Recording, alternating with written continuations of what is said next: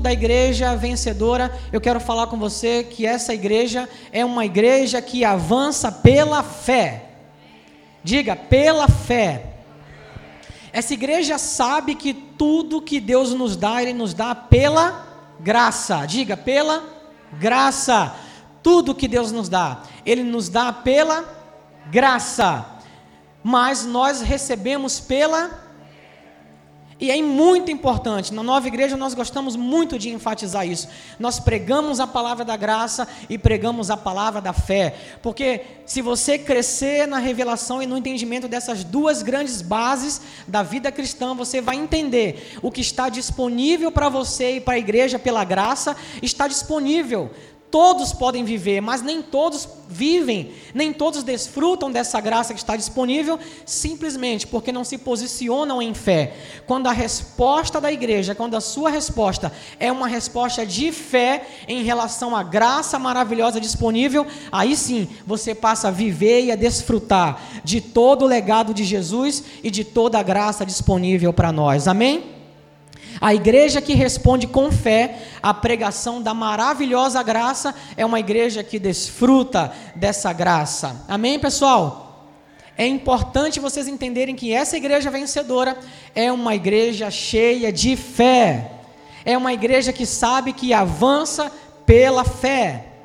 Hebreus 11, um dos textos mais conhecidos sobre fé, Hebreus 11, de 1 a 3, diz assim: eu vou ler primeiro na versão Almeida, corrigida e fiel, que diz assim: Ora, a fé é o firme fundamento das coisas que se esperam e a prova das coisas que se não veem, porque por ela os antigos lançaram testemunho. Pela fé entendemos que os mundos, pela palavra de Deus, foram criados, de maneira que aquilo que se vê não foi feito do que é aparente. Veja, essa versão, Almeida corrigida e fiel, diz que fé é um firme fundamento, é a prova das coisas que não se vê. Veja essa, esse mesmo versículo, por exemplo, na versão Almeida, revista e atualizada, diz assim: Ora, a fé é certeza, diga, certeza, das coisas que se esperam e a convicção dos fatos que não se veem. Diga, convicção. Na nova versão internacional, esse versículo está assim: ora, a fé é a certeza daquilo que esperamos e a prova das coisas que não vemos. Amém? Na King James, nós vemos o seguinte relato: ora, a fé é a substância das coisas pelas quais esperamos, a evidência das coisas não vistas. Diga, substância, evidência. Pessoal, fé é certeza, fé é confiança, fé é firme fundamento, fé é a prova, fé é a convicção, fé é a substância, fé é a evidência daquilo que você ainda nem viu, mas você crê, porque a palavra diz que é realidade para você. Amém? Você percebeu que a, a canção que nós cantamos aqui diz: mesmo que eu não veja, eu creio, mesmo que eu não sinta, eu creio, o meu Deus está agindo ao meu favor. Você pode dizer isso mesmo que eu não sinta. Eu creio, mesmo que eu não veja, eu acredito, Deus é por mim. Ele age ao meu favor. É isso mesmo, pessoal. Foi para isso que a gente foi chamado, não para viver pelas circunstâncias, por aquilo que nós podemos sentir, pegar, ver, por aquilo que a nossa alma se alimenta através dos cinco sentidos, mas o nosso alimento é a palavra. Nós vivemos, nos movemos, nos posicionamos e agimos de acordo com o que a palavra diz sobre nós. Esse é o segredo da fé. Essa igreja, que é uma igreja vitoriosa, é uma igreja vencedora, ela entende esse segredo. É uma igreja que avança pela fé. Amém? A palavra fé no hebraico é emuná, que quer dizer firmeza, estabilidade, segurança, agarrar-se a algo. No grego é pistes, quer dizer depositar confiança em algo ou em alguém, acreditar e ter convicção. Vocês precisam entender que a fé, ela precisa estar apoiada a algo ou em alguém. Nós conhecemos pessoas que dizem ter fé, religiões que praticam fé, que muitas vezes se apoiam em um homem, que muitas vezes se apoiam em uma lenda, ou que muitas vezes se apoiam em coisas mas eu quero dizer aqui para você que o objeto da sua fé é muito importante. Se você simplesmente crê que colocar a sua fé em uma pedra vai fazer algo por você, sinto muito, não vai. Se você simplesmente crê que jogar a sua fé para o universo e esperar que o universo venha se convergir ao seu favor, sinto muito, mas isso não vai te ajudar. Se você colocar a sua fé depositada em um homem, sinto muito, isso não vai te ajudar. Mas se você depositar a sua fé no firme fundamento que é Jesus, eu posso garantir para você, você estará seguro. A Bíblia diz em 1 Coríntios 3, 11: Porque ninguém pode pôr outro fundamento além do que já está posto, o qual é Jesus Cristo. A igreja vencedora é uma igreja que está, que tem a sua fé, que avança em fé e que tem a sua fé apoiada no único fundamento possível, Jesus Cristo. Nós vimos aqui nessa série por que, que ele, por que, que nós podemos confiar e ter a segurança de que ele é o fundamento, é o único fundamento em que nós podemos nos, nos apoiar. Nós sabemos disso, porque ele venceu o mundo, ele venceu o diabo, ele venceu o pecado, ele venceu a morte, ele venceu o inferno, ele venceu. Ele tem toda a autoridade nos céus e na terra. Jesus venceu. E essa igreja está apoiada sobre Jesus, amém? A fé dessa igreja está completamente apoiada no fundamento que é Cristo. Por isso essa igreja é operante. Diga, essa igreja é operante, porque tem a sua fé fundamentada, apoiada em Jesus. Mas eu quero dizer para você que não apenas a igreja né? A liderança da igreja está apoiada, precisa estar apoiada, alicerçada nessa verdade, mas você, pessoalmente, precisa entender que você precisa estar apoiado e alicerçado nessa verdade. Amém, gente? Vocês estão entendendo isso? A igreja, ela é composta de membros, de pessoas que receberam Jesus, que amam Jesus, que entregaram sua vida a Jesus. Essa é a igreja composta de pessoas de todas as línguas, nações, que entraram, entraram nesse mistério revelado na nova aliança que é a igreja, entraram através de Jesus. Hoje fazem parte dessa igreja, que não é uma religião ou uma doutrina, mas é um organismo vivo, o corpo de Jesus espalhado sobre toda a face da terra. Amém? Você faz parte dessa igreja? Amém? Você faz parte dessa igreja? Você faz parte dessa igreja. Então você precisa entender que você precisa colocar a sua fé nele. Sabe como que você pode obter fé? Como que você pode crescer em fé? É simples demais. É por isso que nós estamos aqui. Romanos 10, 17 diz assim: Consequentemente, a fé vem por ouvir a mensagem, e a mensagem é ouvida mediante a palavra de Cristo. Vocês conhecem uma versão mais popular? A fé vem pelo ouvir e ouvir a palavra de Cristo. Então nós estamos aqui porque nós sabemos que nós todos precisamos crescer em, em fé. E para você obter fé, e para você crescer em fé, você precisa ir à palavra, você precisa ouvir a pregação da palavra. E não é de qualquer palavra, mas a palavra da graça e da fé. Porque não é qualquer palavra que vai te instruir nessa verdade, você precisa fazer um crivo. Eu estou aqui para dizer para você, dentre outras coisas, que você precisa crescer em graça e crescer em fé. Em graça para que você conheça o legado de Jesus, o que está disponível para você, quem Deus realmente é, quem você é em Cristo. E em fé para que a sua resposta seja um posicionamento de quem crê e crê na palavra de Cristo. Se posiciona em fé e avança sobrenaturalmente, coberto pelo favor de Deus. Amém, gente? Vocês estão entendendo? essa igreja é uma igreja cheia de, de fé. Vocês sabiam que a fé é algo perceptível? Diga assim: a fé é perceptível. Leia comigo. Marcos 2, vou ler rapidamente de 1 a 12. Diz assim: E alguns dias depois entrou outra vez em Cafarnaum e soube-se que estava em casa. E logo se ajuntaram tantos que nem ainda nos lugares junto à porta cabiam, e anunciava-lhes a palavra. Jesus estava ali no meio da multidão anunciando a palavra, pregando a palavra. E vieram ter com ele, trazendo, e vieram ter com ele, conduzindo um paralítico, trazido por quatro. E não podendo aproximar-se dele, por causa da multidão, descobriram o telhado onde estava e, fazendo um buraco, baixaram o leito em que jazia o paralítico. E Jesus, vendo a fé deles, disse ao paralítico: Filho, perdoados estão os teus pecados.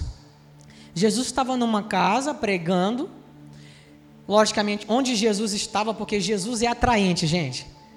Vocês sabiam, Jesus é atraente.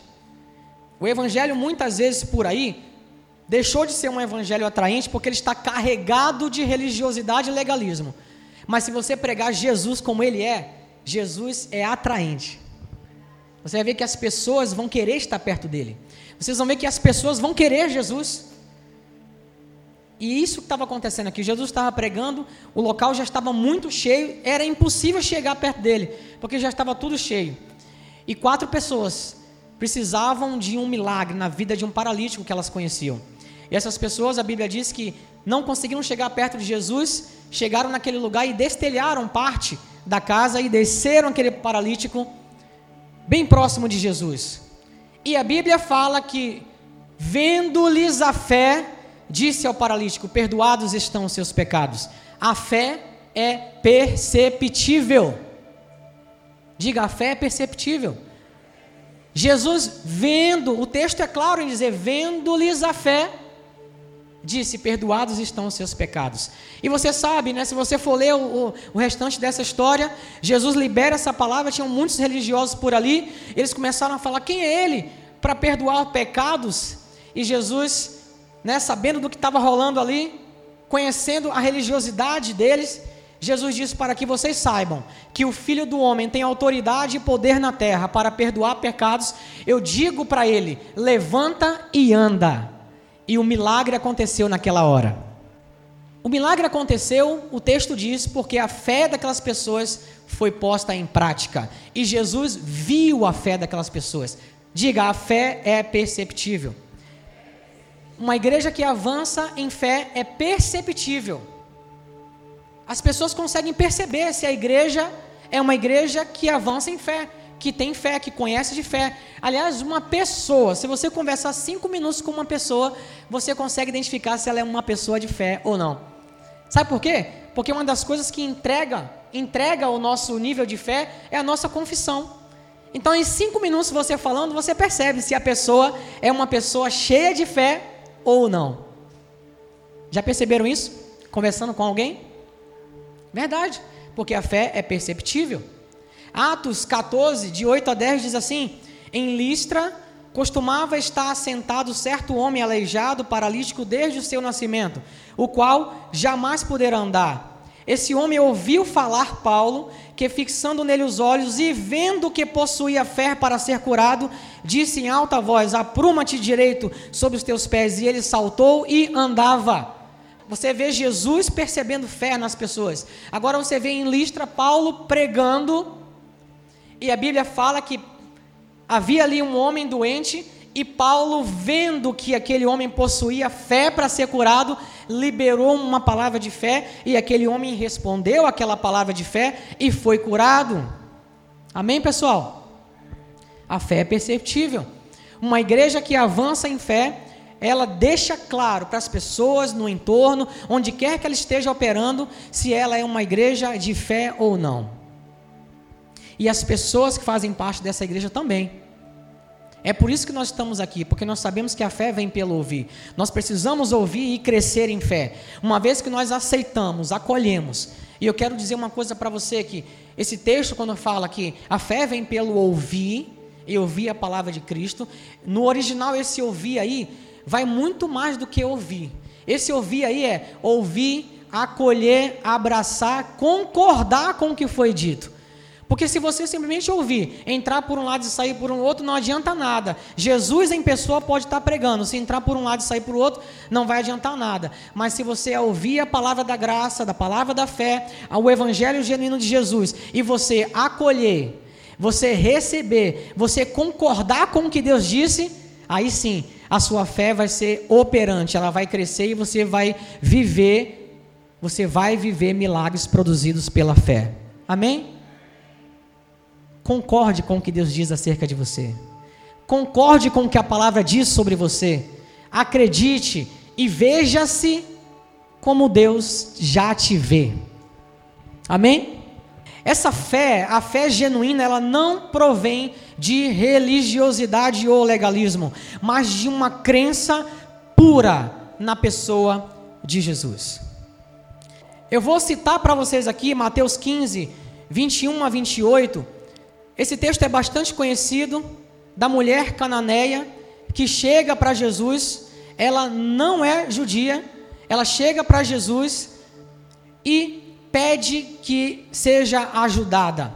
Ela pede por ajuda. Aquele texto bastante conhecido em que Jesus olha para ela e diz: Ó oh, mulher, grande é a sua fé, faça-se contigo como queres. E desde aquele momento a filha daquela mulher ficou sã.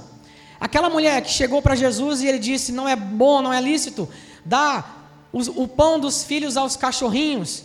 Vocês lembram disso? Mateus 15, você depois pode ver com calma esse texto. O que eu quero chamar a sua atenção aqui é que Jesus chama a fé dessa mulher cananeia de uma grande fé. Diga, grande fé. Grande fé. Poucas vezes você vai ver isso. Jesus chamar a, a, fé de alguém, elogiar a fé de alguém e dizer: Olha, a sua fé é grande. E ele fez isso com essa mulher. De fora, de fora da religião de fora daqueles que andavam ali próximo dele, dos religiosos, de fora. Um outro texto que você vê isso está em Lucas 7, quando um centurião, também um gentil, chega para Jesus e quer, faz um pedido de ajuda por um servo dele que estava doente. Por um servo dele que estava doente. E Jesus afirma para aquele homem que nem mesmo em Israel ele viu fé como aquela. Porque ao chegar perto de Jesus, e Jesus, ouvindo a história dele, disse: Eu vou com você, e eu vou orar e eu vou curar o teu servo. E ele, um homem acostumado a exercer autoridade sobre outros, olha para Jesus naquele momento e demonstra uma fé incrível quando ele diz: Jesus, nem precisa ir comigo, me dê só uma palavra. Eu sou um homem que sou acostumado a exercer autoridade sobre pessoas. E quando eu digo vai, eu sei que vai. Quando eu digo vem, eu sei que vem. Se você disser para mim só uma palavra, para mim já basta. Jesus olha para ele e fala assim: Nem em Israel eu vi uma fé como esta. Eu pergunto a você: você percebe o que há de incomum entre essas duas pessoas? As duas que tiveram sua fé elogiada pelo próprio Jesus, dizendo a sua fé é grande. Nem em Israel eu vi fé como essa. Você sabe o que há de comum entre essas duas pessoas? É simples, nenhum deles era judeu. Pelo contrário, eram gentios. Nunca tinham ouvido falar da lei. Não eram legalistas nem religiosos. Apenas creram em Jesus puramente. A fé genuína, ela não é produzida através da religiosidade ou do legalismo, mas de uma crença pura na pessoa de Jesus. A gente não está aqui para pregar religiosidade para vocês. Nós estamos aqui para pregar Jesus, a pessoa de Jesus. Nós não somos religiosos. Nós estamos aqui para pregar o amor, a graça na pessoa de Jesus. Amém, gente? Como que a gente pode liberar então essa fé? Essa fé que é operante, essa fé que não provém de religiosidade ou de legalismo, mas que provém de uma confiança, de uma convicção, de uma certeza na substância que é Jesus. Essa fé que vem de ouvir Jesus, de ouvir a palavra de Jesus, a genuína mensagem. Como que a gente pode liberar essa fé? Sabe como que a gente libera essa fé? A gente libera essa fé através da nossa confissão de fé. Diga, confissão de fé. E essa confissão de fé tem dois elementos, pelo menos. O primeiro elemento que eu quero dizer para você é a ação correspondente. Veja, aquelas pessoas que destelharam parte do telhado e desceram aquele homem para que fosse curado por Jesus. Pensa, pessoal, a ação correspondente à fé delas foi se mover naquele sentido. Foi se mover no sentido de andar, de enfrentar o caminho por onde eles passaram, de subir, não sei como, no telhado, destelhar e descer aquele homem necessitado perto de Jesus, a ação correspondente deles era um fruto, um resultado de uma fé genuína que eles tinham. Eles liberaram a fé deles a partir da ação de fé correspondente que eles fizeram. Quer liberar a sua fé? Então haja, dê um passo de fé. E você vai ver, Deus vai colocar a base para que você possa, possa pisar firmemente. Às vezes você fica travado, né? paralisado. O que falta para você é uma atitude. E a palavra de Deus está aqui para te encorajar em fé e para dizer: avance, filho, eu estou com você. Não tenha medo, eu estou com você, avance. A ação correspondente, ora, pessoal, a gente só consegue agir correspondente àquilo que a gente acredita, aquilo que a gente crê. Então, a fé é perceptível. O que Jesus viu naqueles homens ali foi uma ação de fé. Vocês veem, por exemplo, os discípulos durante uma noite inteira num barco pescando e não haviam pego nada, e Jesus chega para eles e fala assim: ó, lança a rede. E um deles olha para Jesus e fala assim: a gente já pescou a noite toda, a gente não, não pegou nada, nada conseguimos. E você há de convir comigo, homens do mar, pescadores, estavam ali no barco. Eles naturalmente entendiam muito mais de mar e de peixe do que Jesus, naturalmente falando. No entanto, Jesus ali diante deles, um deles fala assim para Jesus: Mas sobre tua palavra, diante do que você está falando para a gente, eu vou lançar a rede. E eles agiram, a ação correspondente deles, crendo nessa palavra de Jesus, crendo na pessoa genuína de Jesus, foi lançar a rede, foi agir de acordo com aquilo que eles acreditavam. Tem alguma coisa travando você? O que, que você precisa fazer para agir de forma correspondente à fé que você tem recebido e ouvido da palavra de Deus? Às vezes você precisa remover uma pedra, como foi com Lázaro. Um milagre maravilhoso, Jesus poderia fazer aquilo, mas ele pede para que removam a pedra. Uma ação correspondente de quem cria naquilo que ele tinha que falar, naquilo que ele havia falado. Tem uma parte que é nossa, e a nossa parte é crer. Tem uma parte que é nossa, e a nossa parte é se posicionar com uma resposta de fé, de fé naquilo que Jesus falou. Isaías 53, 1 diz: Quem deu crédito à nossa pregação, a quem se manifestou o braço do Senhor. A nossa resposta é uma resposta de fé. Essa igreja, uma igreja vencedora, ela tem uma fé que é perceptível e ela se move. E ela se move mediante a fé que ela tem em Jesus. Amém? E a outra coisa que eu quero dizer para você, né, sobre esse elemento de confissão de fé é que as palavras também correspondem à fé que a gente tem. Por isso que eu falei que às vezes você conversa com uma pessoa cinco minutos e através das palavras dessa pessoa você consegue discernir e entender se é uma pessoa que entende de fé ou não, que está vivendo em fé ou não. Não é uma pessoa negacionista. Não estou falando aqui de alguém que fala assim, não, eu não recebi o diagnóstico, não, eu não estou em vermelho. Não, nós não negamos a realidade. Nós vemos que a realidade está aí, não é mentira, mas é que nós cremos numa realidade, que é a realidade da palavra, que é muito superior ao que os nossos olhos podem ver. Por isso a fé é a substância, é a evidência, é a certeza daquilo que a gente não viu ainda, mas que a gente crê pela palavra. Se você conversa com uma pessoa, você vê como que está, como que é a base de fé dela pelas palavras, pelas ações correspondentes pelas palavras, por exemplo. Segunda carta aos Coríntios 4, versículo 13 diz assim: Está escrito: Cri, por isso falei. Com o mesmo espírito de fé, nós também cremos e por isso falamos. Diga, eu creio. E por isso eu falo. A fé fala, gente. a fé fala. Nesse mundo, as aflições se levantam, mas a gente sabe que a gente está firmado numa torre forte e o seu nome é Jesus. E ainda que momentaneamente a gente passe por dificuldade, por problema, por luta, por aflições, às vezes coisas horríveis, nós cremos, cremos que o nosso redentor vive. Ele está com a gente. Nós cremos que ele é por nós e que ele é maior. Nada pode segurar essa igreja. Crie, por isso falei. Essa é a hora de você crer e começar a confessar, a confessar fé. Confessar fé. Escuta, não é pensamento positivo. Não é jogar palavras para o universo conspirar ao nosso respeito. É confissão da palavra de Deus. Amém? É confessar o que a palavra disse. É confessar o que Jesus disse. Eu posso dizer para você, é nessa hora que ele entra. Ele entra, pessoal porque teve alguém que ativou a graça porque se posicionou em fé. Amém? Não tenha medo. Jesus está com você. Não importa como vai acontecer, Ele vai virar a mesa ao seu favor e Ele vai transformar todo o mal em bem. Comece a falar isso para você ver. porque está com base na palavra, você vai viver isso. Você vai viver isso. Não tenha medo, diga para alguém não tenha medo. A força contrária à fé é o medo. O medo é a força contrária à fé. Marcos 5, 35 a 42, eu não vou ler todo, mas somente até o texto em que essa frase dá base ao que eu estou falando, depois você pode acompanhar, diz assim: Enquanto Jesus ainda falava, chegaram alguns da casa do chefe da sinagoga dizendo: A sua filha já morreu. Por que você ainda incomoda o mestre? Alguém precisando de ajuda. Foi até Jesus. Achou que não dava mais tempo. Alguém chega lá e fala: A sua filha já morreu. Não precisa mais falar com Jesus.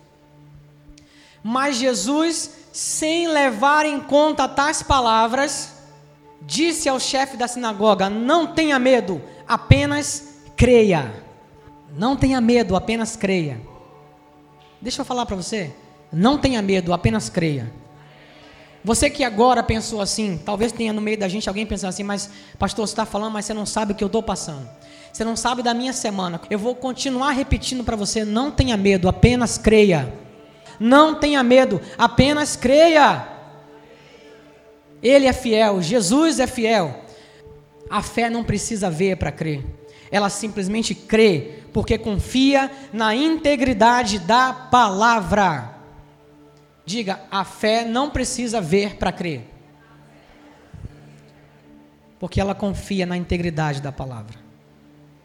Confie, confie na integridade da palavra.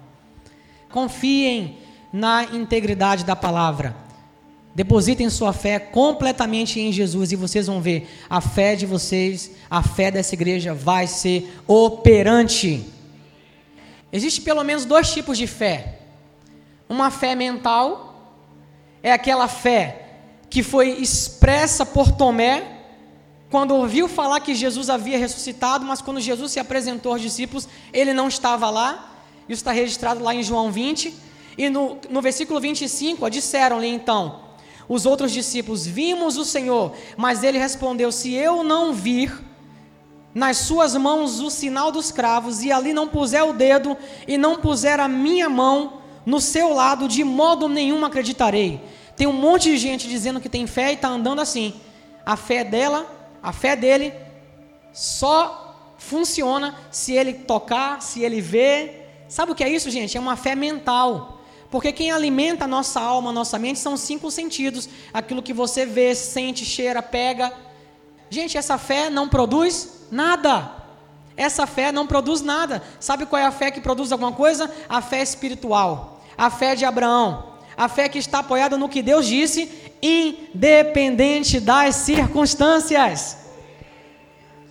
Romanos 4, a partir do 18, diz assim: Abraão, esperando contra a esperança, creu. Diga, creu para vir a ser pai de muitas nações, segundo lhe fora dito: assim será a tua descendência. E sem enfraquecer na fé, embora levasse em conta seu próprio corpo amortecido, sendo já de cem anos, e a idade avançada da sua esposa Sara, não duvidou por incredulidade da promessa de Deus, mas pela fé se fortaleceu, dando glória a Deus, estando plenamente convicto de que ele era poderoso para cumprir o que prometera, pelo que isso lhe foi imputado por justiça. A fé natural, a fé mental, a fé humana, ela não produz nada, mas a fé espiritual, ela é operante. E aqui eu amo esse texto porque o texto diz que, embora levando em consideração, olhem aqui, o texto diz que, embora Abraão, levando em consideração a sua idade avançada, ele havia recebido uma promessa de que teria um filho, e esse filho seria o filho da promessa, ele com 100 anos. E o texto diz que, o texto diz que, embora ele, levando em consideração o seu estado físico, ou seja, ele não negou a realidade, nós não estamos aqui para negar a realidade, gente. A gente não está aqui, você recebeu um diagnóstico e vai dizer, não, é mentira, não recebeu não, isso não é verdade não, isso não existe não, não, está aí o diagnóstico. Mas nós cremos numa realidade que é superior a esse diagnóstico. Esse texto mostra isso quando diz que Abraão levou em consideração o seu estado físico, mas sem duvidar creu. que Deus iria fazer aquilo que prometeu. Aliás, o texto diz que ele estava convicto. Por isso que eu trouxe para você aqui no início palavras que possam ser traduzidas e expressar e explicar para você de forma didática a fé. A fé é certeza, a fé é convicção, a fé é evidência, a fé é substância. Embora ele estivesse vendo a sua situação física, ele creu naquilo que era sobrenatural. Ele creu na palavra de Deus. Amém, gente? Digam assim: essa igreja vencedora é uma igreja que avança na fé genuína. Amém?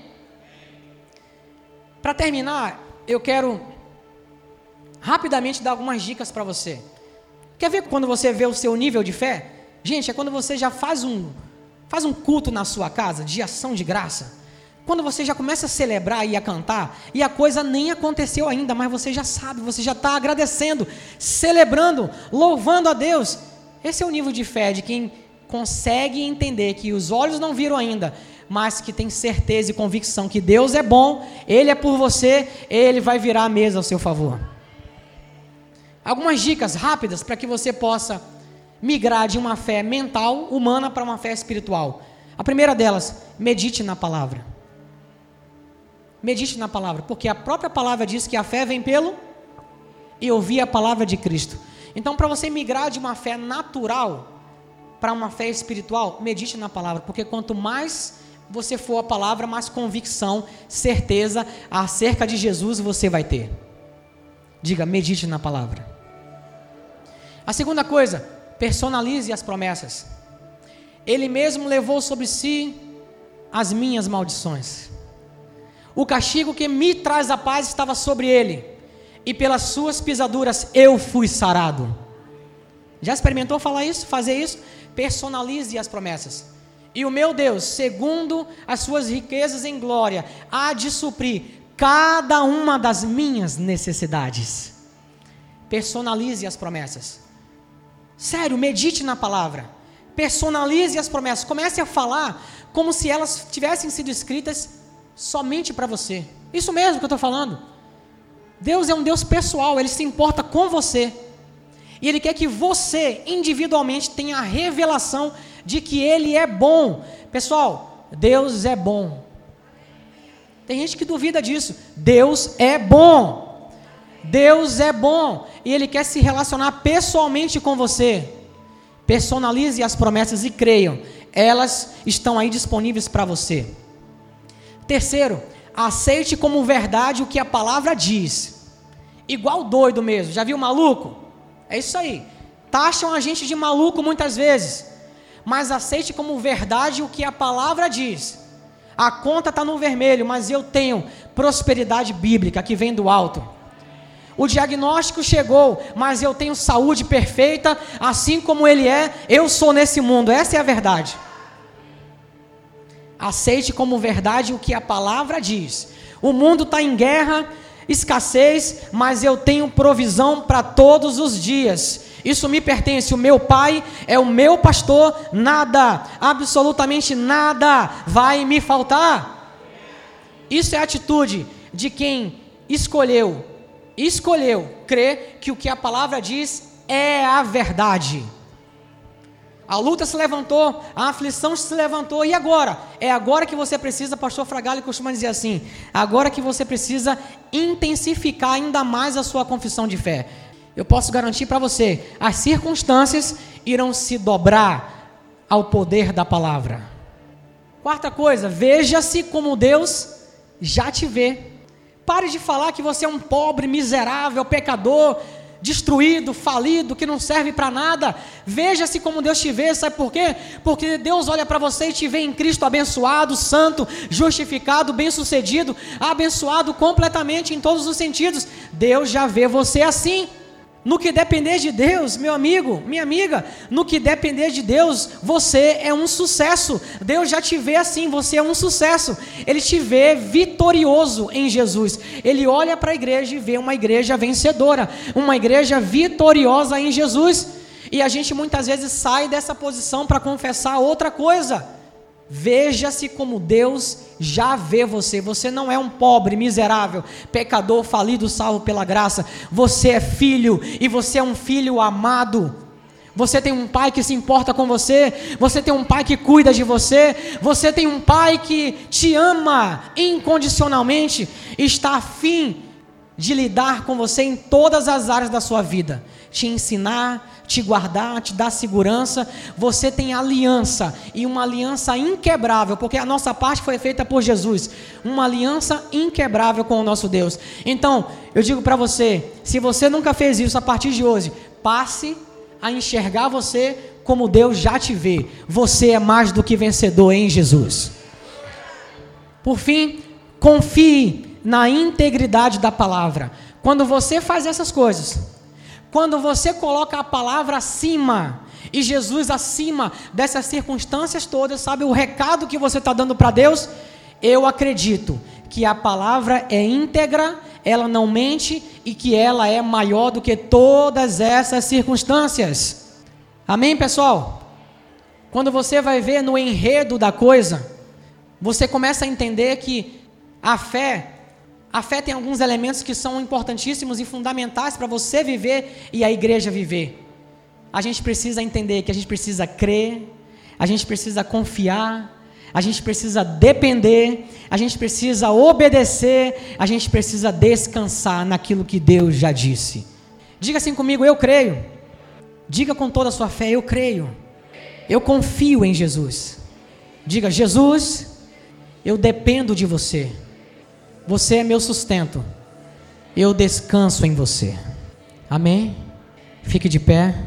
Essa igreja é uma igreja cheia de fé.